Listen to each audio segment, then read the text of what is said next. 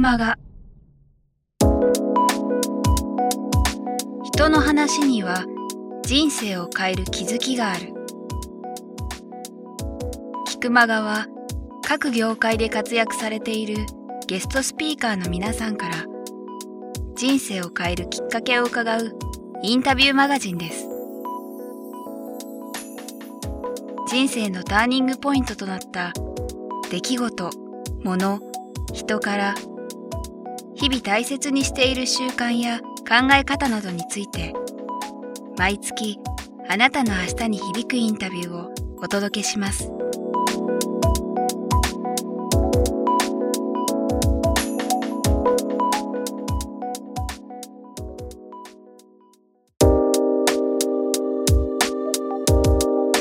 私は箱入り娘だった、うん、でカソリックのお嬢さんばっかりが来るところにいたところが夜の世界。しかも私は池袋新宿のグランドキャバレー六本木。そこで働いていた多くの女性にまた出会ってで生きていくために真剣だった。いろんな意味でいろんな意味で体を張っていた。もっと言うと体を張る選択しかない。それこそもともと親に恵まれない環境も恵まれないお金も払ってもらえない学校も行かされない。虐待を受けてる？もう本当にそんな子たちにたくさん出会ってしまうんですよ。はい、でその時に私恵まれてたのに、好んでここにいるって何と、うん、同じやるなら一回出てあの出れる場所がある人と、うん。逃れたくても出れない子たちがいるっていう現実を見た時私はいちゃいけないってすごく思ったんですよ。その結果としていろいろ見た選択の中でここを選んだんなら納得するんだけど違うと。私はやるべきことあるんじゃないのって思って彼女たちの人生もいろんなことがあって素敵な人もいっぱいいるけれども、はい、そもそも私は逃げたんだとここに、うん、っていうことにだんだん気づいていて。うん。同じやるなら自分が彼女らにも役に立つこと、はい、もっと違うポジションもっと違う役割で女性の人生に絡めるようなことが私ならできるはずのこともあったんじゃないかってことにすごい後悔しちゃって。それ今おっしゃったようにだんだんっておっしゃるけ。ど自分で本当にだんだん、はい、誰かに何か言われたら何か衝撃的なエピソードがあったってことじゃなくて、うんうん、すごくいろんなことを学びましたね、うん、で就職活動をする、うんうんうんあの広島の小さな並木通りというファッション通りみたいな街に、当時ミニ FM があって、そのスタジオの DJ を週に2日して食いつないでました。一番若者の街ですよね。そうですそうです、それでバイトを探しながら就職活動をしていたらスポンサーの人が今度タウン誌を作るんで、はい、今から立ち上げだけど君面白そうだから来ないって言われて。でそこで一応スカウトされて、うん。はい、タウン雑誌に転がり込みます。創業メンバーです。そはい、そこで編集長まで上り詰められるんですよ、ね、上り詰めるも何もねフリーペーパーの まあ、当時ね、走りですから、うん、今思うとまたそれが最初の一人で、創刊号で、原稿取材現場営業を取引先開拓、納品回収通帳管理全部一人だったのが企業のベースです。でもその時は別に起業するっていうのは見えてなかったけど。全く思ってないんですよ。そうか、はい、起業ですよね。やはりこれが一番聞きたいターニングポイントでもあるんですけど、はい、きっかけはもう妊娠です。妊娠。はい。子供ができないと言われた私が子供ができた、はい、その時今タウン雑誌の編集をしていた、うん、で静かに帰れと言われた、はい、で家に帰ってから周りが大騒ぎするので、えー、冷静になりながら結果編集長だったので、まあ9か月ぐらいまで辞めないんですけどね。すごいですね。安静にしながらも辞めないんですけどね、はい、その間に、はい、私実はフリーペーパーがまず女性雑誌のタウン誌だったんですね。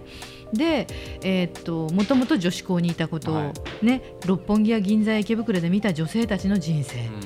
私も子供ができない女じゃないかも、はい、ね、それぐらい悩んで、うん、男のように働こうと思った私、うん、ところが母になった。もうねいっぱい考えた時間なんですよ。ものすごくなんかねよく走馬灯じゃないですけど、うん、ぐわーっと過去のことが降りてきて、はい、ここからどうしようと。でさらに母があの時40何歳で、はい、子供をね産んですぐにあの運転というかまあ専業主婦をずっとしていたってことも見ていて、私何したいんだろう？神様はなぜ子供を与えたんだろうってすごく思いまして、じゃあ一旦やめようと、はい、娘ができたことで編集長を最後に辞めたと。でたまたまそのタウン雑誌にいる時に結局タウン雑誌って美容室に行くしケーキ屋行くし、まあ、地域の女性がお客さんなんですよ。街の店って、家具屋でももう全部ですよ、うん、昼間歩いてる人って主婦なんですよ、はい、ね、サラリーマンが喫茶店にいるぐらいで、うん、うん、そしたらやっぱりそういう広告タウン誌の時の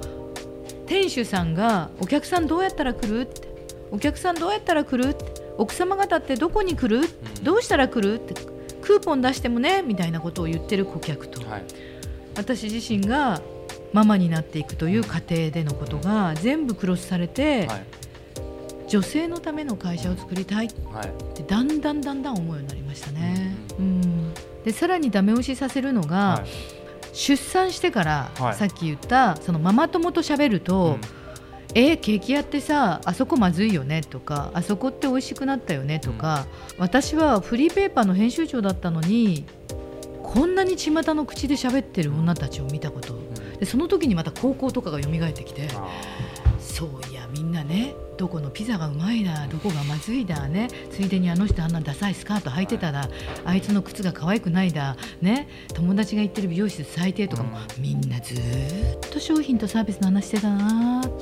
誰よりも濃い女性の世界生きてたわけですもんね。そうなんです。でその後飲み屋の世界でしょ？でクライアントが、ね、店主のおじさんが干物を売りながら日野さん主婦どうやって来る？とか、ケーキ屋の社長もほとんど男、ね、スーパーの社長もみんな男子なんですよ。で女ってどうやって来る？って女ってどうやって来るか私分かりますけどってだんだん思い始めてきた。自分に気づいたのでビジネスと、はい、まあ、マーケットのニーズと、うん、ね、男性経営者のニーズと、まあ、商店主のニーズと、女性たちのあの凄もってる世界の中の会話、はい、院内井戸端会議の世界をくっつけたい、でもくっつけるとみんな思考不能になるから、間に通訳がいると、だから男と女の結婚離婚、恋愛も含めた相談の、あの番組もやりたいぐらい。別番組でこれ 別番組でややります。そうか。もうしょっちゅうね公演で女性集客のマーケティングの話をした時に、帰りにですね今日妻に、何を言ったらいいかが分かりましたありがとうってお礼の方が多いんですよ。私マーケティングの講演で言っているのに、今まで僕が何が問題で彼女は何が言いたかったかが初めて分かりましたありがとうって言われることの方が多いんです。ね、いやおっしゃるようにまさに、まあ、もちろん女性にとっても本当に価値あることですけど男性にとっても気づきめちゃめちゃありますよね。はい、と思います。で女性にも男性はこう考えて私はその結局マーケティングって男性がほとんど決済権者なんです。ってことは女子言語で喋ると決済していただけないんです。そうか、はい、なので男性の方がこれってメリットがある、うん、ね、消費者団体にが AAO じゃないので、ね、これ採用すると儲かるかも、うん、これ採用すると俺の人生いいかもって思ってもらうことが大事なので。そう語れるような女子言語にしないと女性の話って聞いてもらえないんですよ。それは女子にも伝えたい。女性マーケティングのって言ってますけど、もう全部つながりますねそうです。あの女子マーケティングを言うってことは、男子マーケティングを調べてる。ですよね、はい、そうしないと。そうです。女子の特性性をマーケティングに取り入れてるってことは、うん、男子との違いを調べるってことをやるのでそうするとおのずと男女差の得意性が見える、はい。なので女性には男性ってこういう傾向がある、男性には女性ってこういう傾向がある。なぜならそれは絶対的に動物的なもので、男女雇用機会の問題ではないんですよ、はい、うん、本能の問題なので。うん。今あのまさに僕がこの後少しお話伺っていきたいと思ったんであの、ちょうど出てきたんで聞きたいんですけどもやっぱり日野さんから見てねその一般的にはもう10羽人からげみたいな感じでその今肉食系女子で、はい、まあ、草食系男子でみたいな、ありますけど、はい、どう捉えてますか今の時代のその男と女性、うん、外側は社会環境なんですよ。あの人間って後天的なものと先天的なものがあって、はい、DNA っていうのは先天的とかもともと持っているもの。で後天的っていうのは生まれ落ちた家だったりとか、はい、さっきのねお金がある家とか貧しい家とかあとその社会環境上を女子が働くことによって収入が上がってきて発言権が出るとかっていうので、と考えたら肉食女子が出る草食男子が出るっていうのは、要はユニセックス社会働いてない女子が働き始め、金銭を得ていく、つまり決済権が出る、購買決定権度を持つと、購買というものにおいてはフェアになってくるからそれは肉食女子は出るでしょう、それはもともと装飾と思えばですよ。もともと世帯主の下、って思っていたものが世帯主になる可能性を思うと、その成長性を人々は肉食と言ってるだけ。そうかと私は思っていて、はい、出てきたから肉食と言ってる、うん、で男性も草食というのはそうではなくて女子が発言することができるようになったことで僕が決めなくても彼女が決めれるようになるし僕が言わなくても彼女買ってくるし何食べたいって言ったら私何食べたいも言えるようになってくるっていう社会になるとで給与もほぼ一緒。それどころか振り込み奥さんが握るってなると、まあ、僕がそんなにリーダーシップで重荷を背負わなくても楽かなって思う男子が自然に増える、その関係性とかともあるんですね。そうですそうです、っていうその綱引きの関係の中でフラット感が生まれてきていわゆるこうシェアしていくっていう社会が成長で見たら元肉だった人はそうと見られ、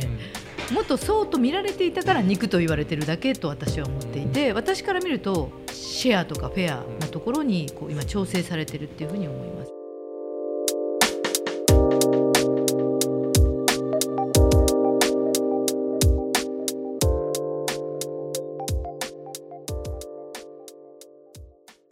今回ご登場いただいているゲストの日野佳代子さんなんですけども、え実はですね新たにこの番組とは別に番組を始めることに、えなったそうなんでせっかくなんで皆さんにもお伝えしたいと思います。皆さんどんな番組をタイトルから？カエネの仕事と恋愛の法則。いいでしょう。いいですね。この僕の今インタビューした番組でもいろんなね 話聞いてますけど、はい、なんかそこからさらに楽しくなりそうな感じですけど。はいそうですね。あの仕事と本当に男女の